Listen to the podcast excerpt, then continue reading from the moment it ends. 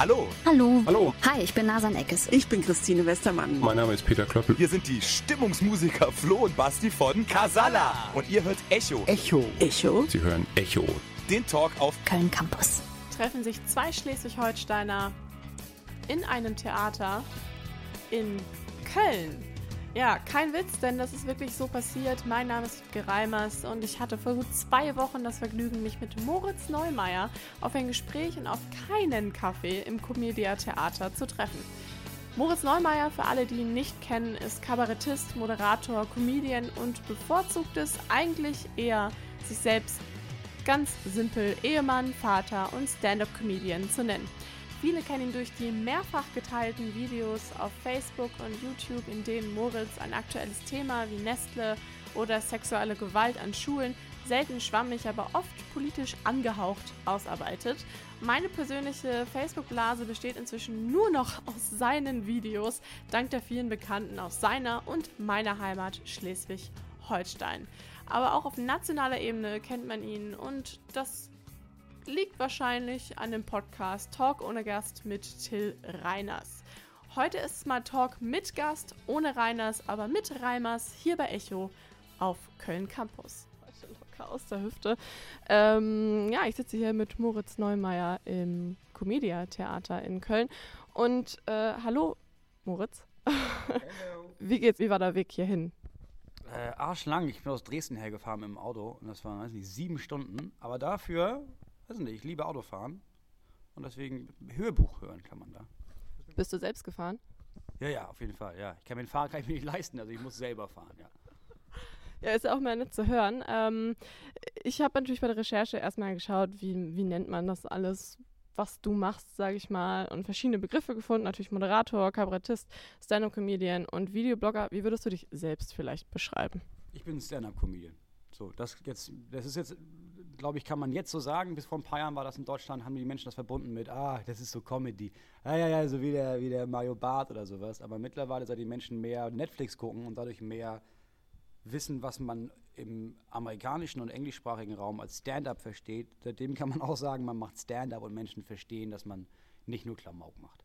Wen hast du da zum Beispiel als vielleicht Vorbild oder wen guckst du da selbst aus den USA als Stand-up-Vorbild oder Inspiration? Jahrelang war es Louis C.K., den die meisten wahrscheinlich kennen, den man jetzt nicht mehr so viel guckt. Äh, oh, es gibt eine Menge. Bill Burr, Tom Segura, Dylan Moran, gibt, gibt unendlich viele. Doug Stanhope, einer der besten ist Doug Stanhope. Ja. Du hast ja eigentlich ganz woanders angefangen. Du hast ja im Poetry Slam angefangen oder Poetry Slamming. Ich weiß immer nicht genau, wie das Nomen davon ist. Poetry Slam. Und äh, ja, ich finde es ganz interessant zu sehen, du hast das anscheinend laut Pressetext drei Jahre lang gemacht auf äh, 400 Slam-Bühnen. Ich finde den Begriff ganz interessant. Wieso hast du dich dem so ein bisschen abgewandt? Slam ist ein super Sprungbrett, aber irgendwann reicht es halt nicht mehr aus. Also die erste Regel beim Slam ist, dass du, dass du, du, du kriegst halt kein Geld wirklich. Du verdienst schon ein bisschen Geld, aber du kriegst für deinen Auftritt, oder zumindest als ich damals Slam gemacht habe, hast du eigentlich nicht wirklich Geld bekommen, sondern du bist da hingekommen, weil du wolltest auftreten. Und du hast die Fahrt bezahlt bekommen und du hast einen Schlafplatz bekommen und du hast Essen und Trinken bekommen. Und wenn das mal irgendwie so ein großes Ding war in einem Theater oder irgendwann fing es auch an, dass die Slams wirklich groß wurden, da gibt es auch mal so ein bisschen Gage. Aber irgendwann hat man gemerkt, diese fünf Minuten oder beim einigen Slams vielleicht oh, sogar mal zehn Minuten Bühnenzeit haben einfach nicht gereicht. Und dann war klar, dass dass ich irgendwas anderes machen wollte. Irgendwas, wo ich mein Krams mache und wo die Leute auch tatsächlich kommen, um mich zu sehen. Irgendwann war es auch dieses Gefühl von, ich versuche, die Menschen, die sowieso in einem Raum sind, zu begeistern und dafür mache ich meinen Krams. Und irgendwann gab es den Wunsch, dass ich wollte, dass die Leute kommen, um zu hören, was ich sage. Weil ich dachte, das macht wahrscheinlich noch viel mehr Spaß.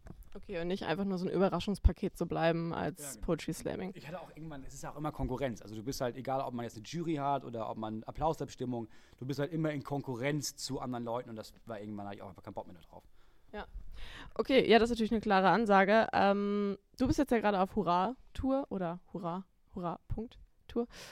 Ja, was, was kann einen da so erwarten? Man hat ja schon so ein bisschen was mitbekommen durch Reviews und so weiter, dass es auf jeden Fall so, ich sag mal, äh, den Familienwahnsinn äh, ein bisschen vielleicht aufrechterhalten wird und natürlich auch äh, die politische Lage mal wieder irgendwie verarbeitet wird wahrscheinlich. Was genau kann denn da so erwarten? Also eigentlich geht es nur darum, wie ich Sachen sehe, das alles. Also wie ich, wie ich das sehe als Vater oder wie ich das sehe als Mensch, der sich für Politik interessiert. Und in dieser Show, der grobe Rahmen ist, also es geht um die Themen, die Menschen, bei den Menschen das hassen, wenn ich sie anspreche im Internet. Also wenn man, weiß nicht, wenn man zum Beispiel sich meine Videos anguckt, dann sind das schon die Themen, die man da sieht, aber eben erstens sehr viel länger und sehr viel breiter und sehr viel witziger, sehr viel mehr sehr viel mehr Lacher natürlich eingebaut, aber eigentlich geht es wie in allen meinen Shows nur darum, wie ich finde, dass irgendwas ist. Das ist der einzige Rahmen eigentlich. Du wirst ja auch als trauriger Clown, der nicht geschminkt ist oder so ähnlich, äh, beschrieben, auch auf deiner Homepage. Also da haben sich Leute richtig was einfallen lassen. Ähm, vielleicht, also ich, ich finde es ganz interessant, die Wahl von Clown, weil Clowns sind ja meistens gut nicht geschminkt, aber äh, auch nicht unbedingt krass politisch. Die sind ja immer so ein bisschen äh, ich verbinde damit auf jeden Fall Clowns mit, sag ich mal, bestimmten Gags wie mit der Blume, dem Wasser und so weiter. Ist dir das bewusst ganz wichtig gewesen, weil du ja auch gerade meintest, du möchtest einfach nur sagen, wie du Sachen siehst, dass du nicht so eine Comedian- oder Stand-up-Figur auf der Bühne bist, die irgendwie nicht nah oder echt wirkt? Ja, für mich ist das Stand-up. Comedy heißt für mich, das sind Leute, die machen dann so eine Parodie auf irgendwas oder die haben so einen bestimmten Charakter und den ziehen sie dann durch und daraus entstehen die Witze. Und Stand-up ist für mich wenigstens der Versuch, so wenig eine Rolle zu spielen wie möglich. Und bei Clowns also bei, bei, Clowns ist es, man kennt irgendwie diese Form von, oh, das ist der dumme August. Und es gibt, ich habe das wusste das auch nicht, ne, aber es gibt irgendwie neun oder zwölf verschiedene Formen von Clowns und Unterkategorien. Es gibt böse Clowns und es gibt die Clowns und dann gibt es den schwarzen Clown, der aber immer in, in, Kombination mit den roten Clowns auftritt. Und eigentlich, was, was ein, guter, ein guter Clown macht, ist, dass er ja nicht dass er dich nicht erheitert aus, äh, ich bin jetzt tollpatschig und dumm, sondern dass er irgendwas nimmt. Oder auch bei diesem Tollpatsch, wenn du darüber lachst, dass jemand hinfällt, dann ist es ja eigentlich eine Tragödie. Jemand ist hingefallen. Und das aber so hinzustellen, dass, es, dass jemand hinfällt und, und das eine Tragödie ist, aber damit Menschen zum Lachen bringt, das ist das, was Clowns meiner Meinung nach machen. Irgendwas, was tragisch ist, irgendwas Negatives nehmen, nehmen und das, das verwandeln in was Positives. Und das mache ich eigentlich auch. Also wenn ich rede über, weiß ich nicht, Kindesmissbrauch oder über die AfD oder über Geflüchtete oder dass Frauen immer noch geschlagen werden, dann ist das eigentlich ein furchtbares Thema. Und dann ist es mein Versuch, irgendwas Positives daraus zu nehmen, Menschen damit zum Lachen zu bringen. Nicht, weil ich das lustig finde, dass Kinder missbraucht werden, aber weil ich finde, dass man dieses tragische Thema nehmen kann und wenigstens, und wenn es nur für eine Sekunde ist, irgendwas Positives abgewinnen kann. Okay, die Parallele hatte ich selbst auch noch nicht gesehen. Die Schminke fehlt ja auf jeden Fall. Auf und, neuen, äh, auf meinem neuen Programm, äh, Plakat, habe ich mich schminken lassen. Genau, als, als Clown, ja. Also weil ich dachte, Plakat, ja, wir haben lange überlegt, was machen wir als nächstes Plakat. Und irgendwie habe ich gedacht, eigentlich ist es jetzt nur, nur sinnvoll, das weiterzuführen. Und dann, äh, wenn ich schon vorher, wenn ich schon mich als trauriger Clown sehe, dann mich zu nehmen mit so einer Clownsfresse. Das fand ich ganz gut. Ist ja auch nicht nur Plakat geworden, ist ja auch äh, ein Video geworden, was du dann für die Tour, sage ich mal, ein bisschen geteased so, nee, hast. Das ist jetzt ja für Hurra. Ja, das nächste Programm kommt ja schon im Januar. Ah. Und da ist es dann quasi noch einen Schritt weiter. Da bin ich dann wirklich, nicht auf der Bühne, aber fürs Plakat und für die Werbung bin ich als Clown geschminkt. Auch richtig in voller Montur, so mit Clownschuhen und so? Nee, nee, das ist nur, nur das Gesicht tatsächlich. Aber da kam dann so eine Maskenbildnerin und die hat es auch nochmal erklärt. Also ich meine, ich, er würde gerne aussehen wie ein Clown. Und sie meinte, ja, okay. Es gibt so und so viele Formen von Clowns. Willst du der sein oder der oder der? Und dann habe ich erst gecheckt, wie groß diese, wie groß diese Gruppe, wie groß diese Kunstform ist. Und seitdem beschäftige ich mich mit Clownerie und finde es genial. Also wird kein Bit über Zirkus und Zirkustiere kommen? Nee, Zirkustiere. Doch, doch, stimmt. Zootiere kommen drin vor. Und Zirkustiere, weiß ich nicht, ich, ich habe keine Ahnung von Zirkus, weil ich gehe nicht in Zirkusse. Deswegen, wir sind jetzt bei uns in der Stadt, war ein Zirkus, das war aber dann so, so, ein, so, ein, so ein Kinderzirkus, wo auch so Kinder den Zirkus gemacht haben. Und das ist darüber, sich Witze zu machen, das ist, das ist, das ist zu sehr nachtreten. Das heißt, bei uns in der Stadt in Bremen, ist das richtig bei Wikipedia, was da steht? Äh, nein, absolut nicht. Aber okay. es ist mit Absicht so, dass niemand, also mein, mein, mein Herkunftsort ist offiziell äh, nicht einsehbar, auch beim Einwohnermeldeamt nicht, mhm. weil es dermaßen ja. viele Morddrohungen gibt, dass, es, äh, oh. dass niemand rausfinden soll, in welchem Bereich ich auch nur wohne. Wir haben gesagt, Bremen klingt sympathisch, nehmen wir Bremen. Seitdem wohne ich offiziell in Bremen. Also hast du Schleswig-Holstein äh, den Rücken gekehrt? Ja, das ja. Ja. War das eine bewusste Entscheidung, weil du hast ja in deinem Programm, zum Beispiel, ich habe einen Auftritt gesehen vom, also aufgezeichnet vom SWR von 2015, ähm, wo du eigentlich direkt einsteigst damit, dass du Schleswig-Holstein basht ohne ja. Ende. Ähm, du sagst zum Beispiel, ich will es auf jeden Fall so vorlesen, wie ich es hier so aufgeschrieben habe, so wunder, wunder, wundervoll. Du sagst zum Beispiel, ähm, ich bin da geboren, wo nichts ist. Erinnere mich auch ein bisschen an die Formulierung mit die Wiese über Hamburg. Ja. Äh, hat ja auch ein bekannter TV-Moderator gesagt. Ähm, wie oder was war deine bewusste Entscheidung, vielleicht da wegzugehen? Weil, also viele denken vielleicht gerade hier, okay, Bremen, Norddeutschland, so Schleswig-Holstein, Niedersachsen, alles Gleiche. Ähm, was empfindest du, wenn du an Schleswig-Holstein denkst? Sagen wir es mal so. Ich finde es immer noch extrem trist und traurig, aber auch extrem geil. Also als 15-Jähriger war es die Hölle, weil du warst halt auf dem Dorf und es gab nichts und das war irgendwie scheiße. Und ich wollte unbedingt nach Hamburg und bin dann später auch nach Hamburg gezogen sobald ich mir das leisten konnte, auch als Künstler habe ich die ersten Jahre noch in Schleswig-Holstein gelebt, was einfach, ich habe glaube ich 120 Euro Miete bezahlt für mein Zimmer und in Hamburg war es einfach fünfmal so viel. Jetzt, seit ich weggezogen bin und auch schon, als ich in Hamburg gewohnt habe, habe ich gemerkt, vor allem wenn ich nach Hause fahre oder nach Hause gefahren bin, weil das damals noch mein Zuhause war, da wo meine Eltern gewohnt haben, war das schon ein eindeutig krasses Gefühl von zu Hause, das ich erst hatte, als ich nicht mehr da gewohnt habe. Aber dieses Zurückkommen und diese Weite und dieses, da ist wirklich nichts, das ist auch intellektuelles Brachland irgendwie war das, irgendwie war das schön. Irgendwie war das schön, dahin zurückzukehren. Und jetzt, weiß ich nicht, es war für mich keine bewusste Entscheidung, jetzt wegzuziehen, sondern meine Frau hat einen Studienplatz bekommen, der nicht in Schleswig-Holstein war und deswegen sind wir dahin gezogen. Okay, also ist jetzt nicht so eine Groll, so ein eher ein bisschen Hass, Hassliebe Beziehung. Ich will ja nie wieder hinziehen, so, weil, weil ich das schön finde, da wo wir wohnen, aber ich glaube nicht, dass es in Schleswig-Holstein beschissener ist als in anderen Ortsteilen, äh, anderen Landesteilen. Ähm, was denken denn deine Bekannte und Freunde und Familie vielleicht aus der Heimat über das, was du auf der Bühne so präsentierst?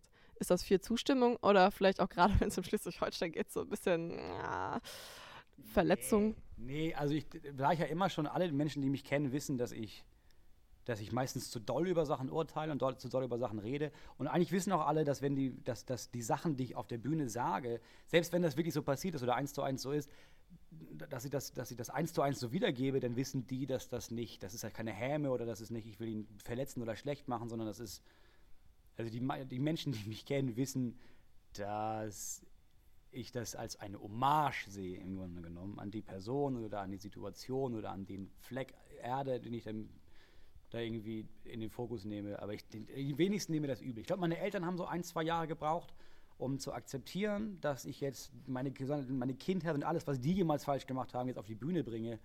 Aber mittlerweile haben die auch genug Distanz entwickelt. Ich glaube, das Einzige, was zwischendurch komisch ist, ist, wenn deren Freunde quasi sehe, was ich über meine Eltern sage und die ja nicht wirklich wissen, was davon ist wahr, was es nicht wahr, was es überspitzt. Meine Eltern wissen das, deren Freunde nicht. Ich glaube, das ist zwischendurch vielleicht mal komisch gewesen, aber auch die meisten Freunde meiner Eltern waren dann mittlerweile auch in meinen Shows. Ich glaube, die Verteidigung meiner Eltern waren, dass sie sagten, nee, nee, nee, komm mal mit in die Show, guck dir das alles an. Und seitdem sind alle cool damit, glaube ich. Es ist vielleicht auch ein bisschen ähm, fast so typisch schleswig-holsteinisch, dass man äh, sich immer erstmal beklagt, immer so das bisschen Wehmütige. Das ja. kenne ich auch von meiner Familie. Erstmal alles scheiße. Erstmal ist alles Kacke. Und dann kann man zugeben, dass vielleicht ein, zwei Sachen doch nicht ganz so scheiße sind. Ja. Also erstmal ist das Wetter scheiße und dann ist alles andere scheiße. Das ja, kenne ich so. Wetter, Wetter, ist scheiße, Ausländer ist scheiße, ist alles scheiße. Das war bei uns, also es war schon so, das habe ich gestern auch gesagt, wir haben gestern diskutiert mit, oh, so viele Nazis in Ostdeutschland. In Schleswig-Holstein gibt es nicht weniger Menschen mit einer rechtsextremen Einstellung als im Osten. Nur ist es halt im Osten sehen die aus wie das, was wir als rechtsextrem kennen. Und im Norddeutschland oder in Schleswig-Holstein sind einfach ganz normale Leute, bei denen ist es aber nicht rechtsextrem. Das ist der Walter, der ist einfach so, der ist einfach, so ist das einfach bei denen. Aber ich meine, das sind einfach, ja, das sind Nazis und Wind, das ist Schleswig-Holstein für mich. Und Bauern. Ja, aber das, das meine ich mit Nazis. Die meisten Bauern, glaube ich, da oben sind auf jeden Fall Nazis. Ich fühle mich jetzt mal nicht angegriffen, weil ich bin auf dem Bauernhof aufgewachsen. Aber ich kann die, äh, ich kann es sehr nachvollziehen, weil äh, ich glaube, in Schleswig-Holstein haben mehr Leute den Onkel, der sagt, das darf man ja wohl noch sagen. Ja, auf jeden Fall. Also nicht weniger als in, als in, in Mecklenburg-Vorpommern oder so. Also ganz im Ernst, es sind eigentlich, es sind überall, außer vielleicht jetzt in, mitten in Berlin Mitte oder Hamburg oder in, ja, keine Ahnung, Stuttgart oder München in den Hipvierteln sind überall Rechtsextreme. Also das ignorieren wir seit der Krieg vorbei ist und das, da kam mal die Befreiung und jetzt sind wir alle Demokraten. Aber insgesamt, glaube ich, ist das in Schleswig-Holstein genauso krass wie in jedem anderen Bundesland auch. Du hast auch über den norddeutschen äh, Humor gesagt, dass, dass es den quasi gar nicht richtig gibt für dich. Also ich kann mal wieder nur wunderschön zitieren. Ich habe es hier irgendwo. Ähm, es ist eine bestimmte Form von Humor. Für dich ist es eher ein Witze-Tourette, hast du 2015 gesagt, der norddeutsche Humor. Ähm, inwiefern hat er dich doch beeinflusst? Weil man merkt auf jeden Fall die Art und Weise, wie du an die Themen gehst, äh, sag ich mal, wie die Mentalität da so ist. Ist das so eine Sache, die du vielleicht bewusst steuerst, um so ein bisschen diesen, ich sag mal, Stereotyp von norddeutschen Typen jetzt irgendwie beizuhelfen? Oder ist das einfach so passiert? Als das angefangen hat, als ich, da war ich ja irgendwie, weiß ich nicht, da war ich ja einigermaßen jugendlich und ich, da, ich war ja nie außerhalb von Schleswig-Holstein. Und mir war auch nicht klar, dass das so ein norddeutsches Ding ist, aber es war schon in meiner Familie so, dass man, wenn irgendwas Schlimmes passiert ist, wenn man über irgendwas Krasses gesprochen hat, dann automatisch fing auch irgendwann diese Witze darüber an. Gerade von meiner Mutter, ja, vor allem von meiner Mutter. Dass irgendwie, wenn das irgendwas, hat man erzählt über irgendwas wirklich Tragisches. Und dann, dann war aber klar, am Ende kommen immer irgendwelche Witze. Und so bin ich aufgewachsen und so habe ich das auch weitergeführt. Dann habe ich diese Witze vor allem, klar, habe ich die mit Absicht doll gemacht, um Aufmerksamkeit zu erregen, weil ich einfach gerne im Mittelpunkt stand. Und dann habe ich irgendwann gemerkt, ach krass, das macht man gar nicht überall so. Das ist gar nicht nur bei uns hier so, sondern das macht man unterhalb der Elbe, macht man das gar nicht so doll. Mir war das nicht klar. Also in Bayern oder in Österreich gibt es dann den Schmäh, da gibt es eine eigene Form von, aber dass man eigentlich über alles, was eigentlich traurig ist, erstmal einen Witz macht, als, als, um damit irgendwie klarzukommen, das äh, habe ich dann in den ersten Shows mit Absicht gemacht. Da ging es im allerersten Programm eigentlich nur darum, möglichst krasse Witze zu erzählen. Und mittlerweile ist das, ist das weniger geworden, dass ich jetzt irgendwie nur Sachen sage, um doll böse Sachen zu sagen. Aber ich meine, Humor, glaube ich, legt man nicht ab. Also den behält man. Und diese Form zieht ja. sich durch jedes Programm weiter. Das war ein erster Titel von einer Tour, meine ich. Satire macht frei. Ja. Da hast du umbenannt. Vielleicht genau deswegen? Ja, habe ich umbenannt, weil mein Agent meinte, ähm, pass auf, niemand kauft das. Also ich, wir finden den Toilet alle ganz, ganz toll. Und die Veranstalter sagen auch, nee, finde ich ganz witzig. Äh, aber niemand ist bereit, ein Plakat aufzuhängen von jemandem, den man nicht kennt, weil damals kannte mich niemand, auf dem steht Satire macht frei. Weil die Leute rufen ja nicht bei mir an, die Leute rufen dann bei dem Laden an. Und alle Läden meinten, ich habe keinen Bock, jeden Tag zwei Leuten erklären zu müssen, dass das ein Titel für ein Stand-up-Programm ist und dass das jetzt nicht den Holocaust lustig machen soll. Und deswegen habe ich gedacht, okay, pass auf, gut, dann, dann, dann, dann nenne ich das um. Wenn das niemand kauft, dann nenne ich den einfach, weiß ich nicht, ich habe es meinem Agenten gesagt, denk dir irgendeinen anderen Scheißtitel aus. Ich glaube, der Titel war dann äh, das Leben ist kein scheiß Regenbogen, was nichts mit dem Programm kein zu tun hatte. Kein scheiß Regenbogen, das hatte nichts mit dem Programm zu tun, aber er meinte, dann nennen wir das jetzt so, weil wir brauchten an dem Tag einen Namen. Und dann habe ich überlegt, sollte ich irgendwann bekannter werden, habe ich mir damals gesagt, nenne ich dann ein Programm Satire macht frei. Hast du das denn schon gemacht? Ich meine nicht, oder? Nee, jetzt gerade habe ich ja, jetzt gerade, erst dachten wir, wir machen das nächste so, aber dann, nee, nee, noch nicht noch nicht so weit. Also noch ein bisschen mehr äh, an Bekanntheit, sag ich mal, das muss mergeln. Inhalt haben. Also jetzt, wenn ich, wenn ich jetzt irgendwie das Programm Satire macht frei nenne, dann bist du gezwungen, irgendwas zu dem Thema zu machen und irgendwas. Wenn die Leute den Titel hören, dann erwarten sie schon so eine bestimmte, oh, jetzt muss aber auch krass werden. Und ich habe keinen Bock, das, das zu liefern im Moment, weil ich nicht, äh, im Moment bin ich nicht so radikal ich fühle mich nicht so radikal mit, oh, jetzt kommen die hier hin und dann wollen die so eine, so eine Erwartungshaltung und dann muss ich die erreichen. Deswegen gebe ich meinem Programm immer Titel, die einfach gänzlich nichtssagend sind. Du hast ja selbst auch mal gesagt, dass es problematisch wird, wenn man Satire beschränkt. Also man sagt, das darf man nicht mehr sagen. Jetzt hast du ja selbst vielleicht, vielleicht aus Marketingzwecken oder äh, weil es dann zu anstrengend wurde mit dem Veranstalter dein Programm auch geändert. Äh, wie wichtig ist dir das? Hast du das immer im Hinterkopf so, dass du noch was machen musst, was natürlich mehr provoziert oder wo du sagst, äh, ich muss irgendwie jetzt noch mehr Leute bewusst machen, dass es Meinungsfreiheit gibt und dass man bestimmte Sachen irgendwie ähm, sagen darf, vor allem weil es Satire ist. Ja, das kommt auf jeden Fall. Also das ist bisher in allen Programmen vorgekommen und das wird auch im nächsten wieder vorkommen, weil das ein wichtiger Punkt ist, weil das immer noch, ja, weil das aber auch immer noch bei mir persönlich so viel vorkommt, weil so viele Menschen immer noch einem schreiben oder einen ansprechen oder sagen, nee, fand ich alles ganz lustig, aber das ging ein bisschen weit oder nee, kann ich drüber lachen, aber bei dem Thema dann nicht mehr. Und weil das immer wieder auch öffentlich diskutiert wird. Also jetzt, jetzt in dem Programm jetzt spreche ich über diesen Fall von, von der letzte große war, glaube ich, Erdogan gegen Böhmermann wo es ja wirklich eine Staatskrise gab, weil jemand einen, einen angekündigten Witz vorgelesen hat. Und daraufhin gab es dann gab's eine Staatskrise. Also es ist in diesem Land immer noch nicht normal, dass man sagt, natürlich darfst du das alles sagen, solange klar ist, das ist ein satirischer Kontext. Und solange das nicht normal ist, und das wird es nie sein, werde ich das Thema immer weiter ansprechen, ja. Es ist nicht so, dass ich denke, oh, ich muss noch mal einen Witz machen, der zu doll ist. Aber ich habe einige Witze in jedem Programm, bei dem sehr viele Menschen ihrer Meinung nach sagen würden, boah, das, da muss die Satire aufhören. Und solange ich das, äh, solange das noch jemand anzweifelt, ob ich das darf, werde ich es auf jeden Fall weitermachen, ja. Und es gibt auch schon so Themen, bei denen ich denke, also, weiß ich nicht, nächstes, im nächsten Programm ist es Pädophilie, bei denen ich denke, oh, das ist, Alter, ich habe keine Ahnung, wie weit darf man da gehen, wie, was kann man da sagen, wo lachen die Leute, wo wird es zu doll. Also werde ich das dann im nächsten Programm einfach ausprobieren und gucken, wo die meisten Menschen aussteigen. Das ist immer so ein persönliches Interesse von, okay, kann ich das auch noch sagen und ihr seid auf meiner Seite oder kann ich das auch noch sagen? Und ab welchem Punkt sagt selbst mein Publikum in der großen Zahl, nope, da bin ich raus. Also ist das eher so eine Sache von Post-Production äh, beim Schreiben oder beim Ideenentwickeln, dass man beim Korrekturlesen vielleicht nochmal drüber guckt und sagt, okay, habe ich jetzt meine Philosophie, sage ich mal, dass ich das ein bisschen ausweiten möchte, diese Meinungsfreiheit, oder dass, dass die Leute einfach irgendwann vielleicht nicht mehr äh, sich auf den Schlips getreten fühlen, nur wenn man das als Satire verpackt oder whatever, äh, dass du da so vielleicht dann im zweiten Schritt nochmal drüber guckst und das im Hinterkopf behältst? Nee, ich gucke nie ein zweites Mal drüber. Also ich schreibe auch meine Programme nicht tatsächlich. Ich, ich schreibe kein einziges Wort auf, sondern ich habe eine Idee, dann probiere ich das aus in, bei meiner monatlichen Bühne mit Till Reiners zusammen. Und dann gibt es schon so Monate, wo ich merke, oh ja, das war zu doll, das war jetzt ein bisschen zu doll. Und dann ist es aber, sobald ich merke, oh, das hat nicht funktioniert, ist mein Anspruch, ja, dann mache ich das jetzt so lange und feile daran, bis das funktioniert und dann kann ich das liegen lassen. Ähm, aber es ist jetzt selten so, dass ich nochmal, dass ich, dass irgendwie jetzt ein Konzept gebe und dann, dass ich dann nochmal denke, oh, aber ich wollte doch noch das und das reinbringen. Es ist eher so, dass das Programm wird hinge auf, auf die Bühne gebracht, dann macht man so zehn Shows lang, probiere ich das aus und dann merke ich, ja, das ist gut und das ist nicht gut und da habe ich keinen Bock drauf und das klappt zwar nicht, aber das möchte ich trotzdem machen und irgendwann ist das Programm fertig und dann ist es auch für mich abgeschlossen und dann startet und dann sammle ich fürs nächste Programm schon wieder. Und dann ist es auch nicht so, dass ich nochmal irgendwie denke, oh, jetzt muss ich aber nochmal intellektuell gesehen das nochmal reinbringen. Nee, ich bin nicht so intellektuell. Also machst du es eher, dass du Ideen hast und du versuchst sie erstmal verbal zu formulieren, sage ich mal, und äh, dann zu gucken, was funktioniert und was nicht so gut funktioniert. Wo testest du denn zum ersten Mal deine, deine Ideen oder Witze, Anekdoten? Immer, An deiner, an deiner Frau Nee. oder vor deiner Frau? Nee, nee, das haben wir, nee, das, das funktioniert nicht. Nee, es ist schon so, wir haben in Absicht eine monatliche Show mit Till Reiners in Hamburg, einmal im Monat und da haben wir am Anfang jeder so fünf bis zehn Minuten Zeit, um das, was wir in den letzten, seit der letzten Show geschrieben haben, auszuprobieren. So. Das ist aber auch jetzt nicht wirklich aussagekräftig, weil da kommen, da, kommen immer eine Menge Leute und es kommen immer die gleichen Leute vor allem. Also die Hälfte des Publikums ist jeden Monat da.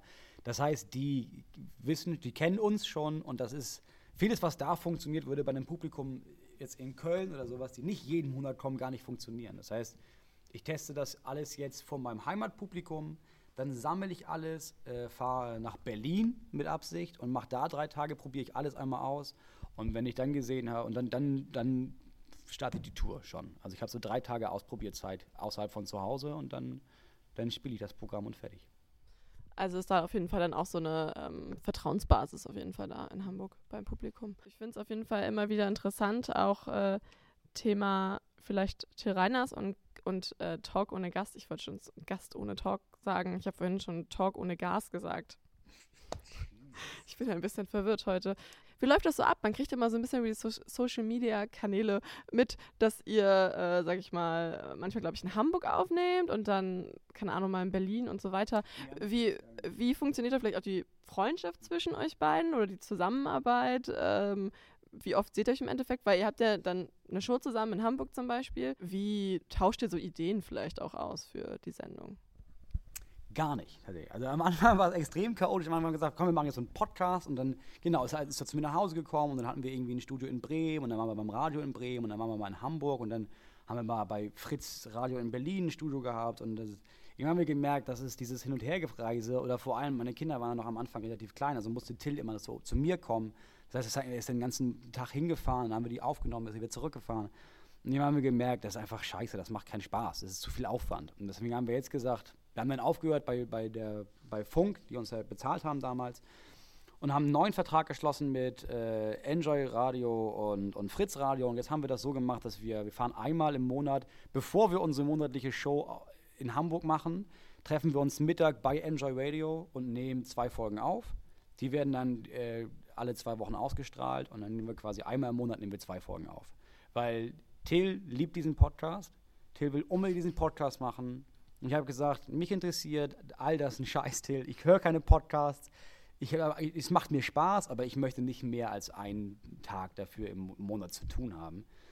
Und klar, man, man sammelt über, das, über den ganzen Monat schon so Sachen und so Themen und man guckt sich die Gäste an, aber ich habe gesagt, ich habe keinen Bock, noch mehr Zeit reinzustecken. Jetzt fahre ich dann dahin und dann kommst du hier hin und dann treffen wir uns da. Und dann, wir haben am Anfang dann teilweise vier Sendungen am Stück aufgenommen. Das waren dann so neun Stunden.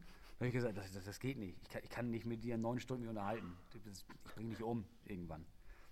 Und deswegen, nee, wir haben auch gesagt, wir haben auch mit Absicht gesagt, wir erzählen uns nichts vorher von dem, was wir vorbereitet haben, damit wir, wenn, wenn er eine Geschichte hat oder er eine Frage hat, damit das nicht abgesprochen ist, sondern dass wirklich ich auch zum ersten Mal höre, was er sagt, damit ich dann auch einfach vernünftig darauf reagieren muss und man nicht irgendwann denkt, das klingt ja wie so ein Text, den die eingesprochen haben.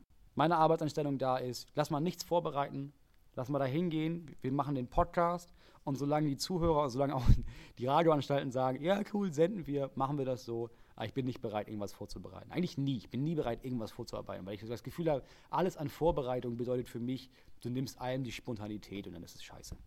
Also die einzige Art und Weise an Vorbereitung ist vielleicht die Tasse Kaffee oder die Zigarette? Ja, nee, nicht mal das. Also tatsächlich, normalerweise treffen wir uns da vorne beim Pförtner, weil er kommt nicht rein und ich komme nicht rein. Das ist, Pförtner lassen einen immer gerne nicht rein. Und dann gehen wir ins Studio und dann setzen wir die Kopfhörer auf und dann machen wir das Mikrofon an und dann, dann unterhalten wir uns erstmal. Das heißt, die ersten 15 Minuten werden gar nicht gesendet.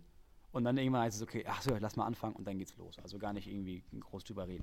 Cool, also ist das echt so, so ein Nebenjob von deiner ganzen Karriere. Das ist ein, das ist ein bisschen abwertend. Nebenjobs, ja, im Grunde genommen. Also es ist einfach nur, Till hat super Bock drauf und ich denke, ja, mir macht das Spaß. Also lass uns das machen. Das ist aber einfach nur, solange das Spaß macht, machen wir es. Und wenn das keinen Spaß mehr macht, hören wir auf.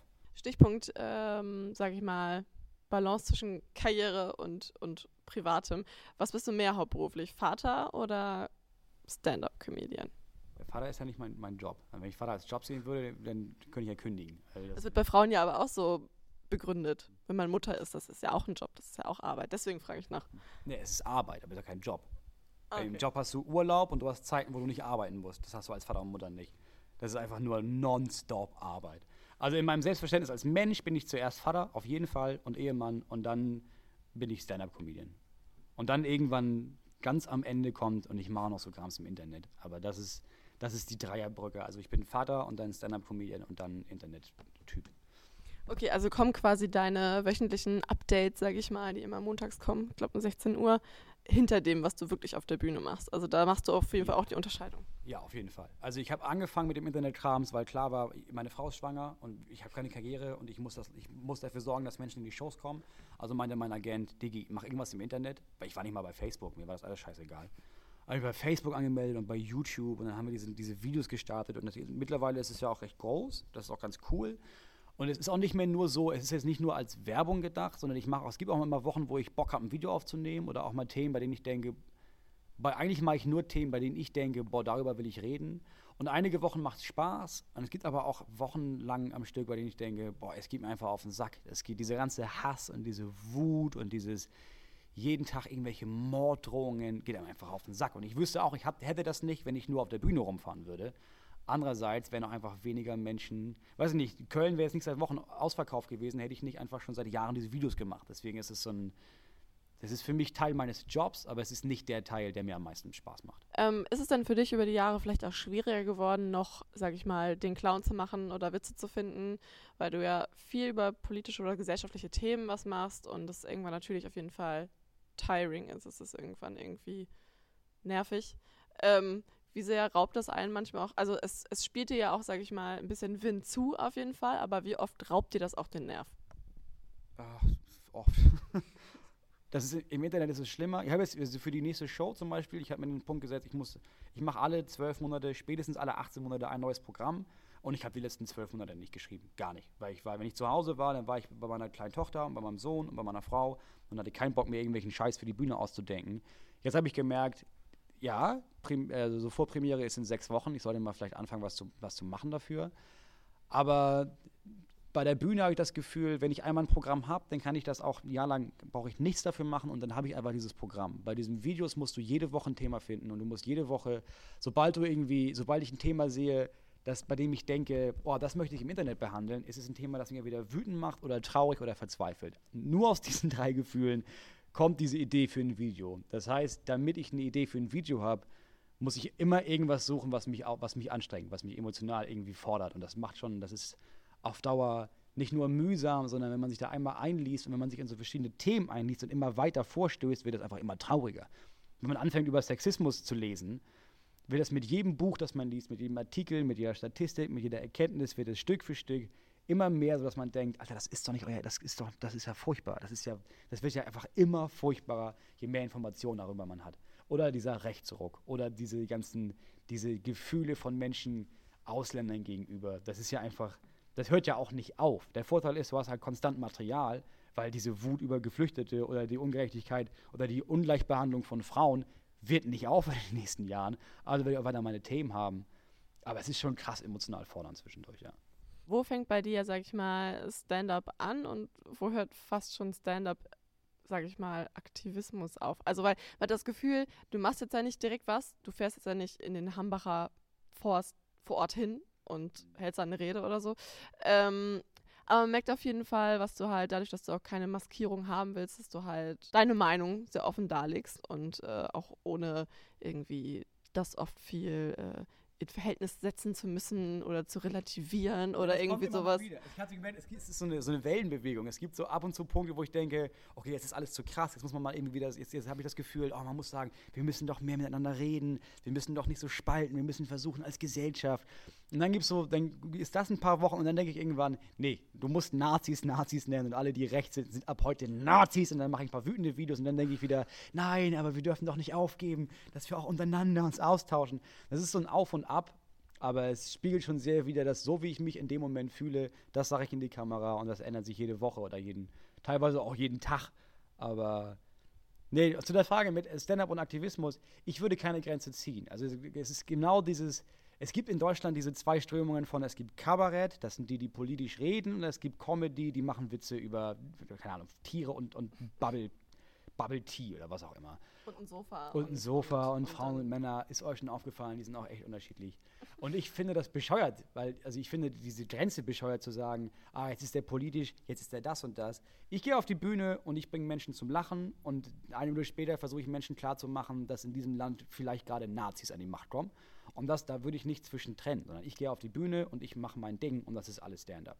Und das ist auch jetzt, das ist weltweit überall so. Es gab ein Programm gerade von Hannah Gatsby äh, aus, aus Australien, eine fantastische Stand-Up-Comedian, die das auch vermischt hat, die diese MeToo-Debatte als Thema genommen hat und auf der einen Seite darüber Witze gemacht hat und auf der anderen Seite unbeschreiblich ernst war. Und das fand ich schön zu sehen, dass, es, dass Menschen das gut finden, wenn du nicht nur erheitert wirst, sondern dass Menschen kommen, um zu lachen, aber auch um über einige Themen ernsthaft zu sprechen.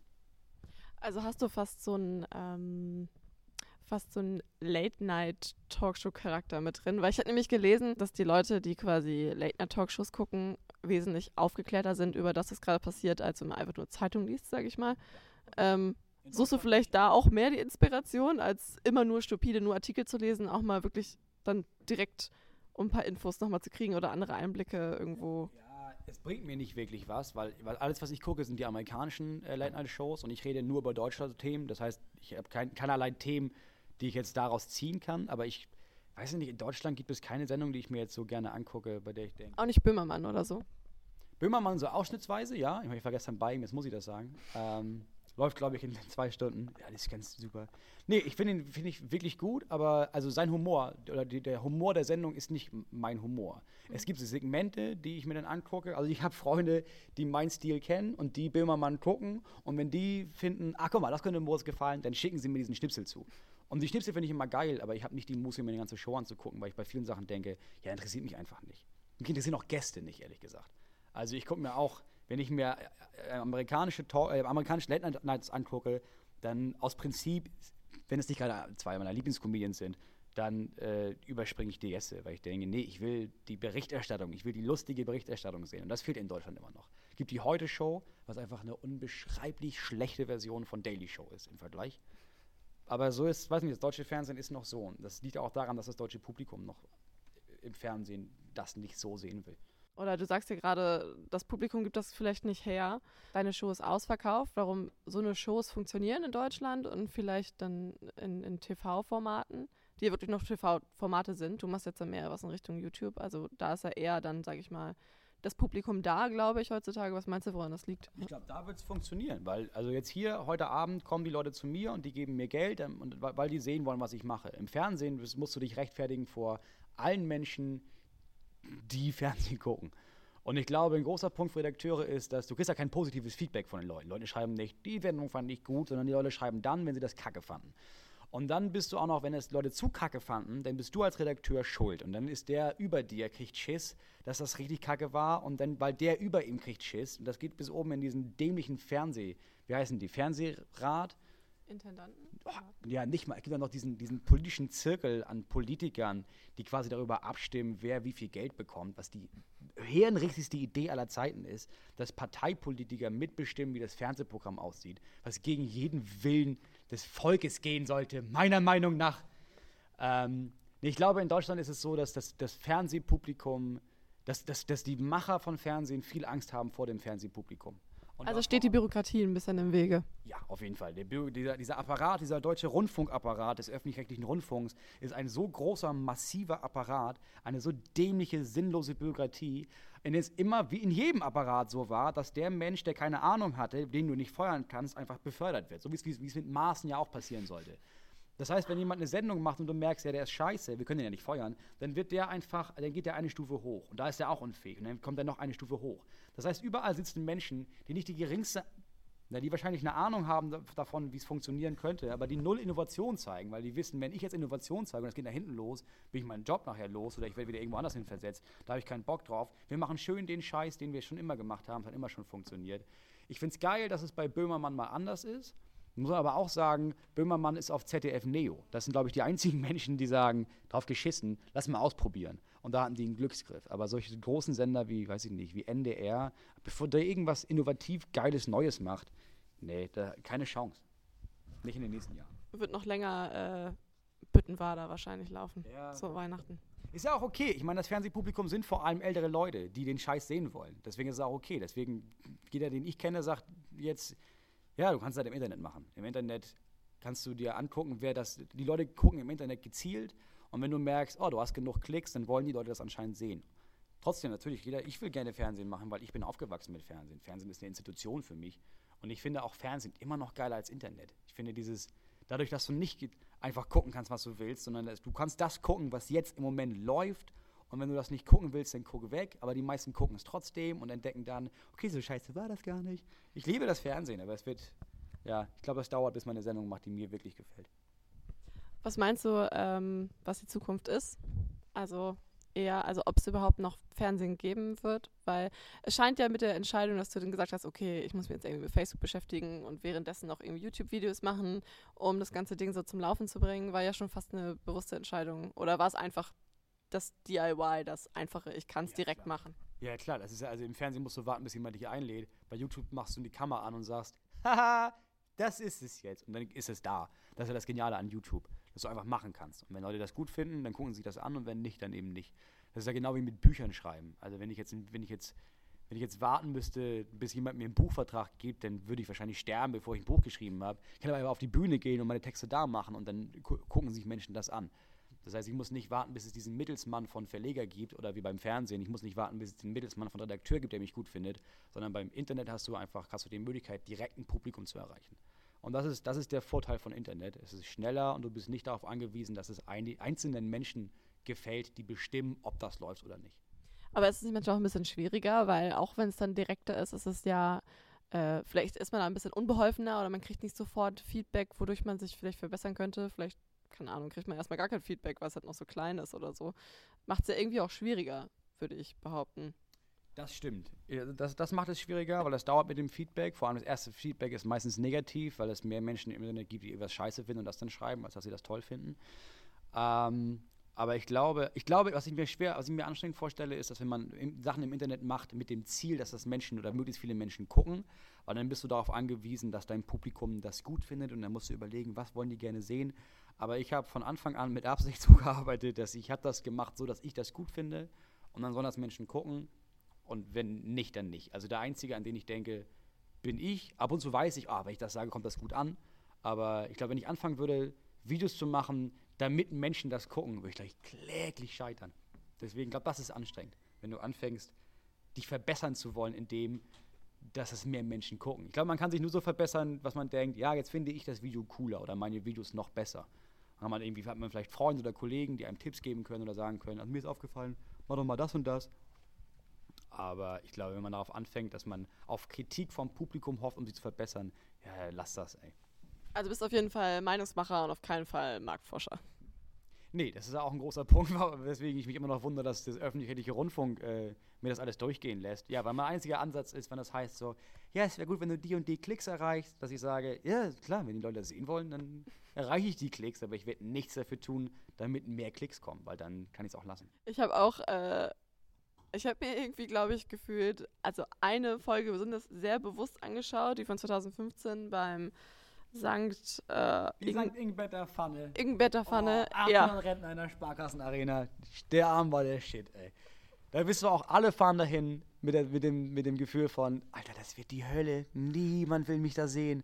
Weil das ist kein Spaß. Das sind 800 Menschen, davon sind 750 Leute über 60. Das heißt, jeder, den ich kenne, scheitert da, weil klar ist, die wollen das nicht sehen. Und als ich dann innerhalb der ersten Minute gemerkt habe, krass, die finden das tatsächlich gut, von da an war das ein genialer Auftritt. Weil das ein so geiles Gefühl war zu merken, dass die Leute die das eigentlich nicht cool finden sollten, dass sie das gefeiert haben. Ah, das war, der Abend war richtig gut, ja. Ja, da hast du halt zum Beispiel auch gesagt, dass du jetzt erreichen möchtest, dass man ein Lachen hat äh, mit anschließendem Gott muss ich mich schämen, Ja. dass ich gelacht habe bei den Leuten. Ähm, das ist ja auch wieder dieser Anspruch, glaube ich, den du an dich selbst hast. Ist das manchmal auch anstrengend, überhaupt so einen großen Anspruch an sich selbst zu haben als Stand-Up-Künstler? Ja, ja, ja, es ist vor, also vor allem dann ist es anstrengend, wenn man das nächste Programm anfängt. Weil man immer klar, man muss geiler sein als das letzte Programm und das ist immer so ein bisschen, du hast es, du hast, du spielst gerade ein Programm, bei dem du weißt, das ist jetzt komplett perfektioniert, das ist rund, das klappt super, alle wollen das sehen und ich könnte auch noch mal zwei Jahre lang das weiterspielen. Aber dann diesen Eigenanspruch von, nee, ich finde das selber, ich kann das nicht mehr hören, ich, ich, ich, ich, mache das jetzt schon ein Jahr lang, ich mache jetzt was Neues, mit dem Gefühl von, alles, was ich jetzt mache und erstmal teste, ist ja erstmal um Längen schlechter als das Programm, das ich eigentlich spielen könnte. Und dann ist es anstrengend, aber ist auch, glaube ich, die einzige Form, wie man auf Dauer besser wird, ja. Ja. Sich selbst zu fordern. Sehe ich genauso. Ähm, dann gibt es ja natürlich auch andere wie Mario Barth und das auch die gefühlt die gleichen Witze nur immer wieder Ja, umformuliert. Also rein statistisch gesehen verliert er krass viel Publikum, ist nicht mehr ausverkauft. Es geht einfach bergab bei ihm, weil er sich halt nicht wandelt. Und das ist bei allen so. Also Ja. es gibt ganz wenige, es gibt so Johann König, der auch, das hat man nicht mitbekommen, weil der, ich weiß nicht, der hat ein Jahr lang ausgesetzt, weil er selber meinte, ja, ich kann das nicht mehr hören, mein Krams. Ich mache ein Jahr lang jetzt absolut nichts, sag alle Shows ab, ich bin nicht im Fernsehen, gar nichts. Und dann ein Jahr zu Hause war und nach einem Jahr gekommen ist und dann war er wieder mega geil, weil er selber sagte, ich musste erstmal aufhören, mich selber langweilig zu finden. Und dann ging es wieder. Ja.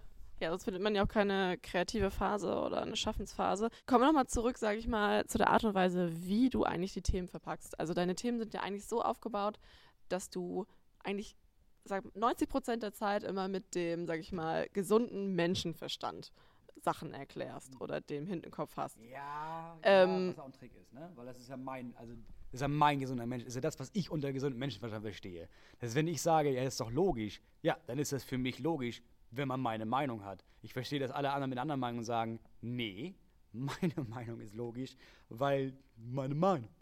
Also gesunder Menschenverstand ist ja, das ist ein Blickwinkel, den ich habe und ich weiß, dass viele im Publikum den auch haben. Ich weiß aber auch, dass viele andere Menschen den Blickwinkel nicht haben. Äh, was meinst du denn, welcher, ich sag mal Anführungsstrichen, gesunder Menschenverstand äh, ist denn gerade mehr vertreten oder wird mehr in der Bevölkerung? Deiner oder von den Leuten, die dir nette Mails schreiben? Nee, noch meiner. Ich, also die, die Mehrheit der Menschen ist nicht rechts. Auch nicht populistisch. Also es ist eine erschreckend hohe Zahl. Und man denkt das, weil die, weil die Menschen auf der, wenn man jetzt diesen, ich mag diese Links- und Rechtsbezeichnung nicht, aber wenn man jetzt sagt, okay, das sind jetzt die Rechten und die Linken, die Rechten haben es verstanden oder sind einfach strategisch gut aufgestellt im Moment. Die hatten jetzt 60 Jahre Zeit, um sich zu verbessern und haben verstanden, wie man das schafft, Aufmerksamkeit zu erregen, wie man Menschen fesselt und wie man es so aussehen lässt, als wäre man die Mehrheit. Das sind die nicht. Wenn man sich die Zahlen anguckt bei den meisten Wahlen, dann sind die nicht die Mehrheit. Die Mehrheit sind leider auch nicht mehr die, die links stehen. Die Mehrheit ist auch nicht mehr die Mitte. Die Mehrheit sind die, denen das alles scheißegal ist. Die Mehrheit sind die, die nicht wählen, weil die das Gefühl haben, bringt sowieso nichts. Das ist alles bescheuert. Politik macht keinen Sinn. Das macht sowieso am Ende macht das Nestlé und nicht die, nicht die CDU oder die Kanzlerin, sondern VW und die ganzen Konzerne haben die Macht und Politik nicht mehr. Das heißt, die Mehrheit der Menschen sind einfach derbe desinteressiert, glaube ich. Du hast auch in dem gleichen Programm, wovon wir eben schon gesprochen haben, Sankt, ich krieg's immer noch nicht gebacken. Ja, genau, in der Pfanne. Sagen wir einfach nur die Pfanne. Du hast quasi formuliert, dass du es seltsam findest oder dass ich nachvollziehen kannst, dass Leute sich angegriffen fühlen, obwohl sie gar nicht zum Beispiel gemeint sind. Also wenn es gerade geht um, keine Ahnung, Witze über Minderheiten oder so, dass da halt viele, ähm, vor allem, hast du gesagt, zwischen 20 und 25-jährige weiße Frauen sich angegriffen fühlen, obwohl du keine Witze über 20 bis 25-jährige Frauen machst. Und du hast gesagt, äh, du verstehst es nicht. Und ähm, da war noch so eine tolle Formulierung. Ich schaue noch mal kurz nach. Das fand ich schon immer komisch, sagst du. Und siehst das vielleicht inzwischen anders, weil es war 2015. Genau, Und- halt, ich habe es geschrieben 2014, also es ist vier Jahre her.